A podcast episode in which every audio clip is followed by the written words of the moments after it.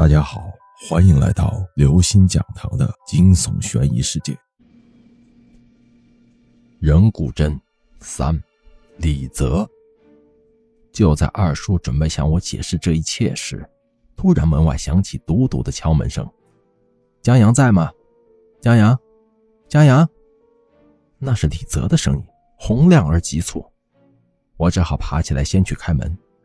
二叔不紧不慢地跟在我后面。门被打开一条缝，露出李泽的一张脸来。江阳，快跟我走！李泽一把抓住我的手就往外拖。二叔刚要问是怎么回事，没想到李泽看到二叔后，扬起手里的一瓶东西就朝二叔脸上撒来。二叔嗷的一声，痛苦地蹲在地上。快走！你二叔已经不是你二叔了，赶紧离开这儿！李泽不由分说地拖着我往楼下跑。二叔没有起身追赶，但是依旧捂着眼睛。蹲在那儿痛苦的大叫，他叫的声音凄惨瘆人，有点像刚才躺在床上的那个人。而且二叔今天的行为真的很诡异，难道他？我不敢往下想了，只是不停的跟着李泽往外跑，直到跑到一处烂尾楼里，我和李泽才慢慢停下来。你二叔用古针扎你了？李泽开门见山的问道。古针？那是古针吗？你怎么知道的？我疑惑地瞪大了眼。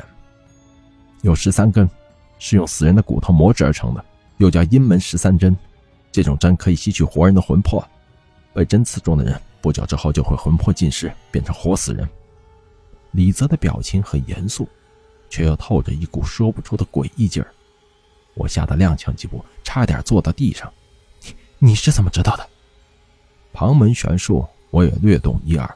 今天早上不小心看到你腿上的尸斑，我就起了疑心。你走了之后，我找了一枚古铜钱推了一卦，算出你有一劫，就赶紧跑来救你了。幸亏我来得及时，不然……李泽看了看我张大的嘴巴，继续说道：“我刚才用生石灰弄伤了他的眼睛，想必他暂时还找不到咱们。咱们要尽快想办法灭了你二叔。”事情发生的太过突然，我一时半会儿还接受不了。李泽什么时候懂得玄术？我咋不知道？还有我二叔。什么时候又不是我二叔了？李泽看出了我的心思，他微微一笑：“真人不录像，录像非真人。要不是为了救你，我会轻易暴露我自己吗？